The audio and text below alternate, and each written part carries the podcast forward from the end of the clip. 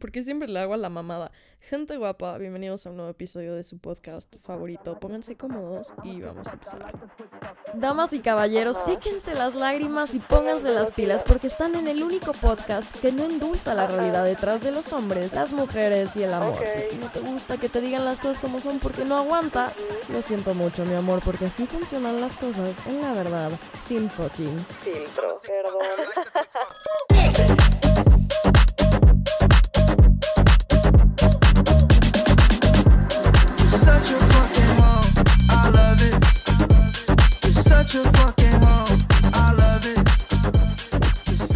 gente bonita? ¿Cómo están esta semana? Bienvenidos a La Verdad Sin Fucking Filtro. Yo soy Jessica Lork, su host de confianza, y el día de hoy voy a hablar de un tema que por lo menos yo considero que es como un común denominador en nuestra generación. Definitivamente. El miedo al amor. Incluso, güey, me atrevería a decir que no se limita únicamente a nuestra generación, sino a un porcentaje bastante alto en toda nuestra sociedad. Le tenemos fobia al amor. Pero realmente tú, persona que estás escuchando esto, que le tiene miedo al amor, a enamorarse, a abrirse con alguien, ¿has profundizado en intentar entender por qué te pasa? ¿Te has concientizado al respecto? Porque déjame decirte que si no lo has por lo menos intentado, como te digo, probablemente por eso es que no has podido solucionar la situación o cambiar la narrativa de la historia y de cómo percibes el tema. Porque definitivamente creo que el hecho de concientizarnos de por qué pasan las cosas nos da la claridad suficiente para entonces poder cambiarlas. Y me consta que esto funciona así porque incluso desde niños es como aprendemos las cosas, ¿no? Si tu papá llega contigo y te dice no toques la estufa, probablemente la vas a querer tocar por curiosidad. Y como no te explicaron el por qué no deberías tocarla, con el pequeño alcance y la poca información que tienes a esa edad no vas a medir la gravedad de la situación y vas a terminar tocando la estufa y quemándote. Sí, claro, a veces, obvio, es necesario cagarla para aprender. Muchas veces pasa así. Pero qué mejor que entender a la buena para igualmente poder aprender y evitar cagarla en cosas que ya sabemos. Por algo el conocimiento es poder, ¿no? Y en el amor, que sé que no es tan simple y no se puede reducir a compararlo con una estufa, pero pasa exactamente lo mismo. Muchos de nosotros le hemos tenido fobia al amor y a veces ni siquiera entendemos por qué, lo cual causa que nos sigamos cerrando y alejando y saboteando y entristeciéndonos, ¿no? Con esta parte, porque no, no sabemos qué pedo, nos hace sentir vacíos. Así que, como siempre intento hacer en cada episodio, en este particularmente quiero profundizar en por qué desarrollamos este miedo al amor. Quiero que entiendan no solo el proceso emocional que está pasando, ¿no? La parte del trauma, a lo mejor que hay eh, envuelta en el tema, sino también quiero que entiendan la parte cerebral, cómo, qué, qué está pasando en nuestro cerebro, qué está pasando a nivel neuronal para desarrollar este miedo y cómo podemos empezar a dejar de tenerlo y sanar para abrirnos a recibir el amor que en el fondo merecemos. Así que ¿Qué te parece si antes de hablar acerca de todo esto, vamos con el adelanto del episodio? Ya se la saben. Tienes que darte cuenta primero que todo que el amor no duele. No todos son como tu papá, no todos son como tu mamá, no todos son como la persona con la que tuviste esa relación tóxica. Bye, adiós, chinga tu madre, te gusteo. Es mucho más fácil echarte todo el peso, toda la carga, toda la culpa, que decir, güey, simplemente esta persona es una mierda. Y yo sé que a ti te gusta la mala vida, güey, no me vengas a engañar. Entonces, no, no es normal, cabrón, no es normal.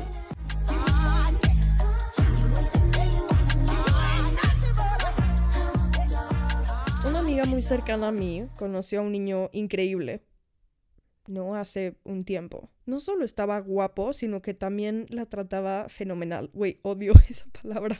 Y no sé por qué la dije. Pero sí, prosiguiendo con la historia, sí, el tipo era increíble, la trataba increíble, le demostraba atención e interés constante, sin ser algo abrumador, claramente, porque no se estaba arrastrando por ella, pero le estaba conquistando la forma en la que todas las mujeres deberíamos de ser conquistadas, con congruencia, respeto e interés genuino. ¿Qué pasa después? te preguntarás. Ella lo empieza a alejar. ¿Y qué hacía ella cada vez que lo alejaba? Le daba preferencia a otros niños que la trataban de la chingada, que solo la usaban y que no la valoraban ni remotamente, güey. ¡Qué verga! o sea, ¿por qué nos encanta que nos traten mal? ¿Sabes? ¿Por qué el ser humano es capaz de ser así de masoquista emocionalmente? Yo sé que todos hemos sido ella en algún punto. ¿eh? No me lo nieguen. Y lo hemos normalizado tanto que de verdad pensamos que así está bien, ¿no? Y que así funciona la psicología del ser humano, o de los hombres, o de las mujeres. Que estamos condicionados a sentir atracción hacia las personas que nos tratan mal, que no nos pelan, que no nos merecen. Grave error. El fijarte en personas que no se fijan en ti o que no te dan lo que te mereces, que no te tratan más allá del mínimo esfuerzo, es respuesta de trauma. Es una proyección de una herida que tienes en el autoestima. Entonces, no, no es normal, cabrón, no es normal. Entonces, un día, cuando ella me contaba toda esta situación, le pregunté, güey, ¿por qué constantemente lo estás alejando? Porque yo creo que ella ni siquiera se estaba dando cuenta de que se estaba cerrando tanto con él y que le estaba dando preferencia a güeyes pendejos. Entonces le dije, chance este niño no te gusta, en serio, no te gusta lo suficiente. Porque entonces, ¿por qué estás actuando así, no? Y ella me dijo, no, sí me gusta y de hecho bastante, me está empezando a importar. Pero estoy tan acostumbrada a güeyes que me tratan mal que no sé cómo reaccionar con él. En pocas palabras, A mi amiga le gustaba la mala vida. Y yo sé que a ti también te gusta la mala vida, güey. No me vengas a engañar. Pero en realidad no es que te guste. ¿No? Por ejemplo, con mi amiga, yo la había visto llorar múltiples veces por niños. La había visto enojada, frustrada, deprimida miles de veces por hombres. Entonces, claro que no le gustaba, claro que no lo disfrutaba. Claro que no era lo que ella quería en el fondo. El problema es que cuando no hemos empezado de lleno nuestro proceso de sanación, no nos atraen situaciones con base a lo que realmente queremos, a lo que realmente necesitamos y merecemos y nos gustaría experimentar. Nos atraen situaciones que nos resultan familiares, güey. De hecho, los patrones que tenemos en la vida es porque nos resultan familiares. Y estos no siempre son favorecedores para nosotros. De hecho, la gran mayoría de las veces son patrones que te lastiman, que te hacen sentir vacía, vacío, pero como estás acostumbrado a ellos, lo tienes familiarizado y como te es familiar, no es algo impredecible para ti, es algo que ya has vivido, que ya has experimentado, por lo que te es fácil, entre comillas, lidiar con la situación porque ya sabes más o menos qué esperar, ¿no? Y de hecho esto pasa también cuando somos niños. ¿Por qué crees que los niños piden una y otra vez ver la misma película? La podrían ver incluso 10 veces en el día si sus papás lo dejaran, güey. porque es algo que les resulta familiar, ya saben lo que va a pasar, entonces les genera comodidad y es algo confortante para ellos porque no hay factor de incertidumbre, de algo desconocido. Entonces sienten más control sobre la situación y esto pasa también a nivel amoroso. A veces la gente en la que nos fijamos, este patrón constante de personas no disponibles emocionalmente, personas tóxicas, personas que nos tratan mal, nos fijamos no porque nos guste como tal, es porque en el fondo a ti te resulta familiar entonces te sientes cómoda o te sientes cómodo viviendo ese tipo de experiencias. El problema es, ¿por qué no te da miedo lidiar con personas que te están lastimando, que te están usando, que literal no te están tratando bien? Ya sabemos que puede ser porque te resulta algo familiar, ¿no? Pero ¿por qué con quienes sí te tratan bien, quienes sí te dan tu lugar, te respetan, te valoran, te asustas? ¿Por qué te da miedo? Bueno, aquí hay un tipo de incongruencia, entonces vamos a profundizar en ella para que puedas entender un poco más por qué se da. Bien, pues regresando con el ejemplo de mi amiga, le pregunté, ¿por qué crees que pasa esto? No porque yo estaba intentando ver si ella estaba agarrando el hilo de la situación para que pudiera llegar a su propia conclusión, a su propia respuesta. Y lo que me dijo fue, porque él es todo lo que siempre he querido y buscado en un hombre. Y ahí fue cuando me pregunté, ¿Por qué nos cuesta tanto trabajo aceptar un amor merecedor, digno y valioso? Porque estamos condicionados a protegernos por supervivencia. Estamos creados de esa forma. Tu cerebro literalmente se encarga de esto. Está construido para ayudarte a sobrevivir. Entonces, para que una persona le tenga miedo al amor y miedo al enamoramiento genuino, tendrían que haber dos cosas que estén pasando, dos cosas involucradas, la experiencia y la asociación, ¿ok? Vamos a ir por partes, no quiero que se me pierdan. Cada experiencia que tenemos en la vida la asociamos a una emoción. Por ejemplo, Yo una vez de chiquita fui con mi familia a un parque en Cuerna donde habían columpios construidos en los árboles. Estaba precioso el lugar. Pero después de estarme columpiando como imbécil por horas, güey, con mis primos, fuimos a comer algo así. Y en ese momento siento algo que me está empezando a rozar el cuello, ¿no? Me empieza a dar comezón. Y con mi mano como que hago esto en el cuello, como que me lo intento agarrar. Y al instante, güey, me doy cuenta que algo me picó quito la mano y veo una avispa cayendo al piso. Y ahí, señores y señoras, fue cuando me dio mi primer ataque de pánico en la vida. Pero no vamos a hablar de eso el día de hoy.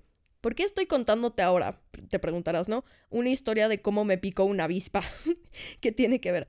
Bien, porque desde ese momento, además de que le tengo un pavor extremo a las avispas, odio que me toquen el cuello. Entonces, cuando cualquier persona intenta tocarme el cuello automáticamente, güey, les doy un putazo en la mano, me vale verga. A menos que esté de que en la pendeja, ¿no? Porque porque relaciono el hecho de que me toquen el cuello con miedo. Por lo de la abeja, claramente estoy asociando el hecho de que me toquen el cuello con la vez que yo me lo toqué a mí y pasó algo que me asustó mucho. Entonces automáticamente mi cerebro envía esta señal de peligro porque está recordando la experiencia que tuve con la abeja que les digo, me causó miedo de chiquita y entonces asocia el hecho de que alguien me quiera tocar el cuello con ese recuerdo. Entonces lo empieza a ver como algo amenazante. Con mi amiga, lo que podemos identificar en el sistema de amenazas que ella tiene es que hubo un evento en su vida que la marcó a nivel inconsciente y este niño que la trataba increíble le estaba recordando ese momento, ¿no? Que es un momento que la lastimó, que le dio miedo. Entonces asocia esa mala experiencia y esa emoción que tiene con esa mala experiencia con el niño. Entonces, hipotéticamente hablando, lo que podría estar pasando aquí es que a lo mejor alguien hizo esas mismas cosas por ella. La trataba increíble, le decía que no la iba a lastimar, que era diferente que los demás, hacía todo por ella, se desvivía por ella, le juraba su amor y al final le terminó poniendo el cuerno, por ejemplo, ¿no? Entonces, obviamente ella ya asocia, tiene esa asociación muy marcada de que hombre que te prometa cosas es hombre que te está mintiendo, es hombre que te va a ver la cara, porque ella lo está generalizando, así es como ella lo está canalizando, es como su memoria lo está guardando, ¿no? Así, así lo tiene ella como recuerdo. Incluso también puede ser con tu papá o con alguna figura paterna o con tu mamá o una figura materna, como sea que aplique. Pueden haber 20.000 casos, ¿no? Yo te voy a decir uno que es muy común, que si te identificas, qué bueno, y si no, bueno, no qué bueno de que te haya pasado, sino qué bueno de que ya sabes por dónde va la cosa. Pero si no, búscale, o sea, por ahí debe de haber algún evento, entonces nada más es cuestión de analizar, ¿no? Y de pensarle tantito. Pero bueno, por ejemplo, si tú con tu papá o con tu mamá, como sea el caso, te llevabas muy bien y neta los quisiste mucho y te trataban muy bien, o sea, de verdad eran padres amables contigo, cariñosos, cálidos, pero están constantemente entrando y saliendo de tu vida, entonces son estos papás presentes que no están presentes, probablemente cuando veas a alguien que es como tu papá o como tu mamá, vas a decir, güey, mi papá también me trata muy bonito y siendo mi propio padre, aún así se va. Entonces, ¿qué me espera de este pendejete que no es ni mi papá, ¿sabes? Y lo mismo con la mamá, si es que fue así. Entonces, ahí está esa asociación, ese miedo al abandono, ese miedo al rechazo, a no ser suficiente. ¿Y qué pasa normalmente? Me cierro porque es más fácil. Hay una situación amenazante, bye, adiós, chinga tu madre, te gusteo. A lo mejor. Entonces, ok, quiero ponerme un poco nerd y científica, porque me mama este tema, explicándote cómo se da este proceso a nivel neuronal y cerebral, para que entiendas todavía más este sensor que tenemos, este sistema de detectar peligro para protegernos. Entonces, a ver, Primero está el tálamo, que es una parte del sistema nervioso central y se encarga de captar toda la información que recibes a través de tus cinco sentidos, las cosas que experimentas. Entonces, toma toda esta información, se la manda a la amígdala. ¿Qué hace la amígdala? Analiza todos estos datos que se le están mandando y se encarga de las reacciones emocionales ante los estímulos que estás recibiendo, ¿ok?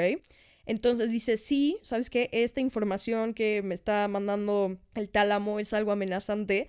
O dice, nada, la neta, no es para tanto, no hay peligro aquí. De todas formas, como quiere asegurarse de que esté procesando bien esta información, se la manda al hipocampo, que es una estructura cerebral que lo que hace es que se encarga de almacenar, digamos, todo lo que tiene que ver con la memoria. No es como si fuera un gabinete de todos tus recuerdos. Entonces, lo que hace el hipocampo es checar a través de todo lo que tiene almacenado para ver si ya has experimentado esa situación antes. Si llega a la conclusión de que sí, a lo mejor ya lo has vivido, pero no hay problema, ahí muere la situación, ahí acaba el proceso. Pero por el otro lado, si dice, no mames, sí, reconozco que ya habíamos vivido esta situación y detecta aunque sea la más mínima amenaza de peligro, haya sido algo real o simplemente una percepción, empieza a mandar esta alerta y le avisa a la amígdala de que sí, detectamos peligro, estamos en peligro. Y la amígdala oprime la alarma para avisarle entonces al hipotálamo, que empieza a liberar toda esta adrenalina a tu torrente sanguíneo y empieza a segregar cortisol, que es la hormona del estrés, lo cual hace que entres en este modo de pelear o huir para defenderte y sobrevivir a la situación de peligro que está detectando tu cerebro a través de todo este proceso. Con mi amiga había esta asociación de que alguien que se presenta como el niño de sus sueños era amenazante para ella por una experiencia de su pasado que le hizo registrar ese tipo de cualidades que tenía el güey como algo peligroso. Entonces se mandaba la señal de no confíes, te está mintiendo, no te abras porque te va a terminar lastimando, no te comprometas con él porque va a acabar rechazándote, huye. Ahora, en mi caso particularmente, hay este recuerdo, esta memoria de que la intimidad emocional es amenazante. Y la única forma en la que yo podría asociar eso es porque en el pasado hubo este intento de mi parte de conectar emocionalmente con una persona de abrirme con él, de mostrarme vulnerable y no terminó resultando, o por lo menos no de la forma en la que yo esperaba o quería. Y eso me dolió, me marcó. Entonces, ahora, si yo no estuviera concientizada de la situación, si yo no supiera todo este proceso que pasa y por qué pasa, cada vez que yo relacione o asocie un comportamiento de otra persona con algún tipo de intimidad emocional, se dispararía este sensor de peligro, de amenaza. Entonces todo mi, mi cuerpo se activa ante este estímulo, ¿ok? Por eso es que antes me costaba tanto trabajo conectar con hombres y abrirme emocionalmente con ellos, fuera lo superficial, fuera lo físico, porque, güey, para mí eso no era un pedo. Yo no tenía ningún registro en la memoria de que ligar fuera amenazante. Entonces, todo tiene que ver con un problema en nuestra recolección de datos de nuestra memoria. Porque, por ejemplo, conoces a alguien y desde el principio es directo o directa contigo y te dice, ¿sabes qué? La neta sí me gustas y quiero intentar algo bien contigo. Y tú respondes, no, güey, no te creo. ¿Por qué no le crees? Porque hay un archivo guardado en tu memoria de que la última vez que le creíste a alguien te mintió, no cumplió con sus promesas, te ilusionó. Entonces, recordaste ese escenario al escuchar lo que esta persona te dijo y generaste desconfianza por miedo a una situación del futuro potencial, pero que todavía ni está pasando. Pero como la tienes latente, esta idea de que va a suceder es como de, híjole, mejor me alejo y me cierro y me bloqueo. Bien, ya entendimos perfecto por qué pasa todo esto, ¿verdad? Ya profundizamos, nos adentramos a las entrañas más significativas. ¿Cómo podemos cambiarlo? Pues la memoria no se puede borrar, ¿verdad? Afortunado, desgraciadamente, como lo quieras ver, güey, depende de ti. Pero sí podemos cambiar la narrativa de las cosas. Podemos desprogramar y reprogramar el cómo vemos las cosas y cómo las abordamos. Porque, a ver, personalmente creo que muchas veces nuestros traumas, nuestras heridas, no vienen particularmente del evento que las ocasionó, sino de cómo las afrontamos, cómo percibimos y las ideas que nos creamos al respecto de dichas situaciones. Que déjame decirte que la mayoría de veces esas ideas que te tienes en el inconsciente terminan siendo mentira, terminan siendo falsas. Por ejemplo, esta persona te engañó, te mintió, te ilusionó y la forma en la que interpretaste y procesaste esta situación fue diciéndote que hice mal yo. No fui suficiente, tuve la culpa, me lo merecía. ¿Qué más tuve que haber hecho para que no pasara? Ah, porque probablemente soy muy difícil de amar, ¿verdad? A lo mejor no soy una persona merecedora y digna de recibir amor. ¿No? Esas son las mentiras que empiezas a repetirte, ya te cachaste, y a creerte con el tiempo. Esa es la historia que empiezas a contarte y convencerte sobre la situación. Y eso es lo que causa el trauma, las secuelas del trauma, ¿no? Porque al final no podemos controlar lo que la gente nos hace, pero sí podemos controlar lo que hacemos con ello. Y además, esta forma de mentirte a ti mismo y empezar a manipularte con que tú eres el problema y tú tienes la culpa y toda esta parte, es porque estás intentando entender la situación. Y siempre he dicho, es mucho más fácil echarte todo el peso, toda la carga, toda la culpa, que decir, güey, simplemente esta persona es una mierda y está proyectando sus inseguridades y heridas en mí. Porque no, el ser humano quiere hacerlo todo sobre uno mismo. Como no puedes terminar de comprender el comportamiento de la otra persona y saber con exactitud qué lo llevó a hacerlo, cuál es la razón de que lo hizo, automáticamente dices, me señalo a mí. Es más fácil. ¿No? Como que comprendes más las cosas pero te haces más daño porque te estás mintiendo. Entonces, ¿cómo logras cambiar toda esta falsa premisa sobre ti de todas las situaciones dolorosas que has vivido? Mira, tienes que darte cuenta primero que todo que el amor no duele.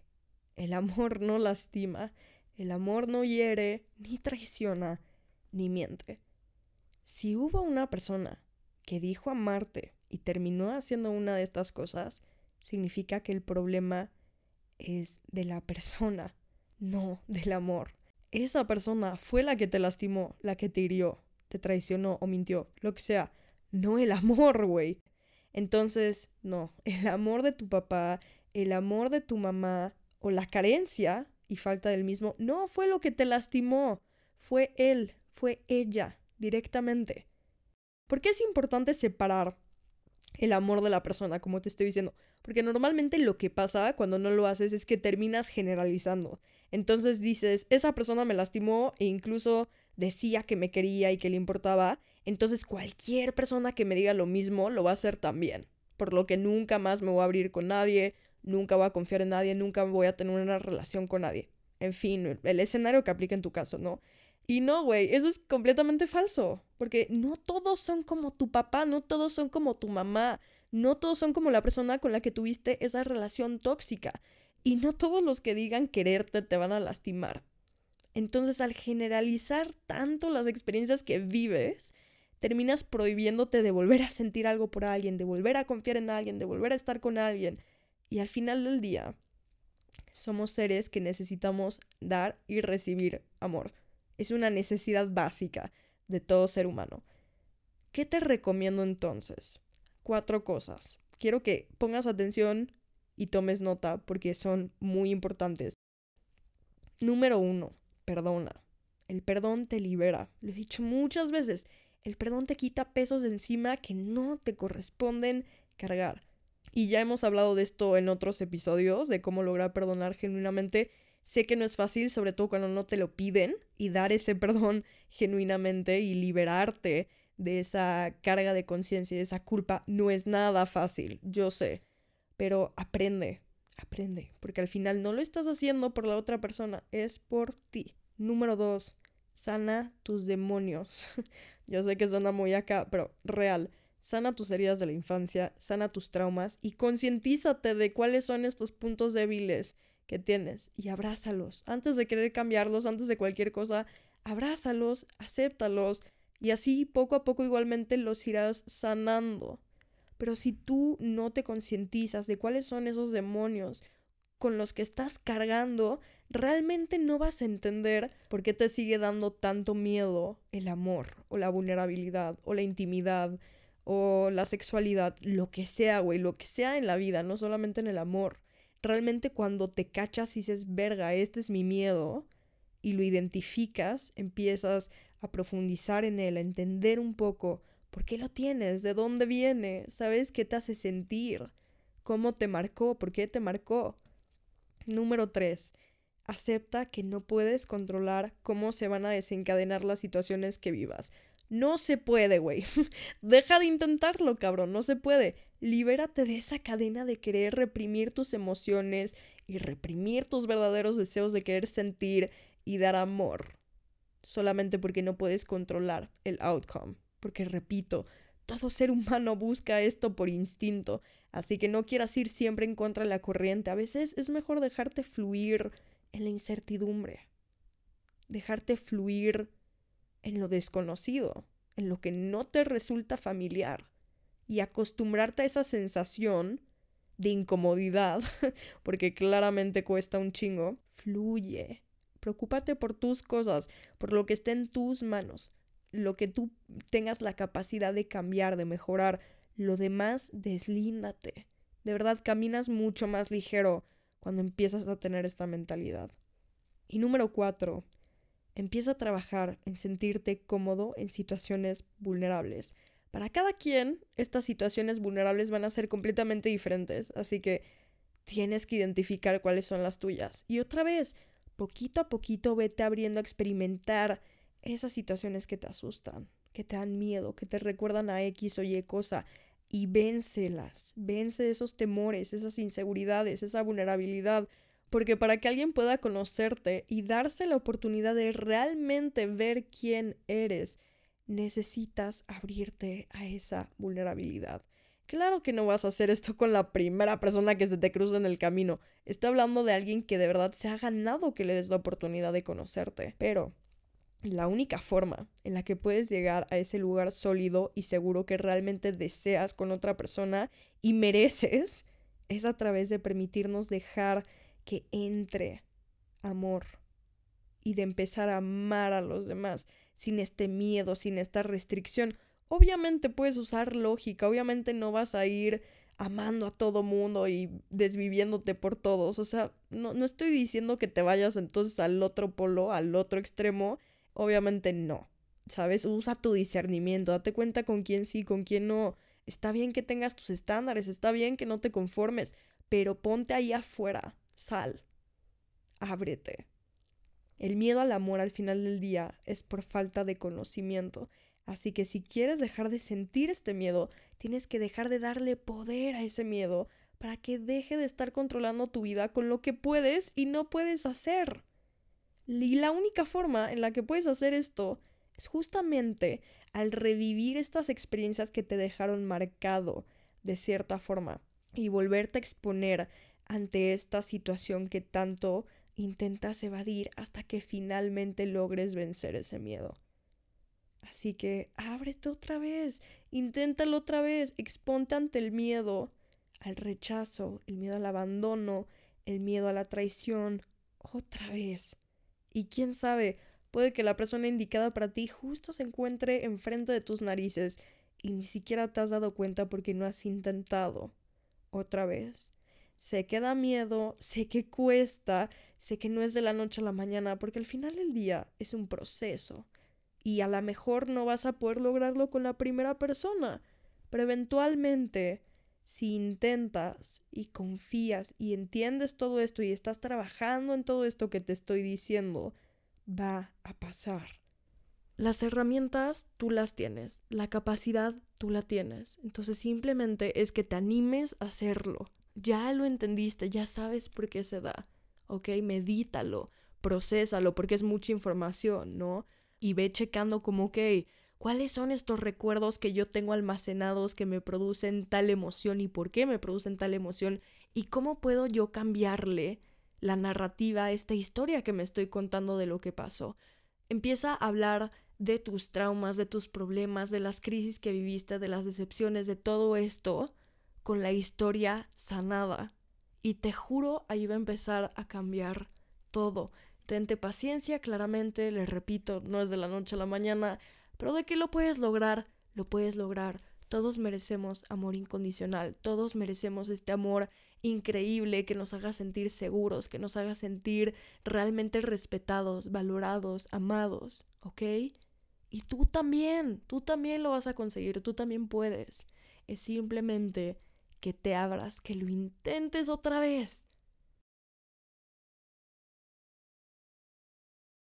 Pero bueno, gente guapa, hasta aquí llega el episodio de hoy. Espero que les haya hecho entender y reflexionar acerca de este tema. Me encantaría ver qué opinan al respecto. Ya saben que mis DMs están siempre abiertos y que constantemente les estoy contestando por ahí. Así que vayan a seguirme. Y nada, los quiero muchísimo, les deseo lo mejor de lo mejor en todas sus vidas amorosas. y nos vemos la próxima semana con un nuevo episodio. Yo soy Jessica Lork y esto fue la verdad sin fucking filtro. Bye cabrones. like a G6.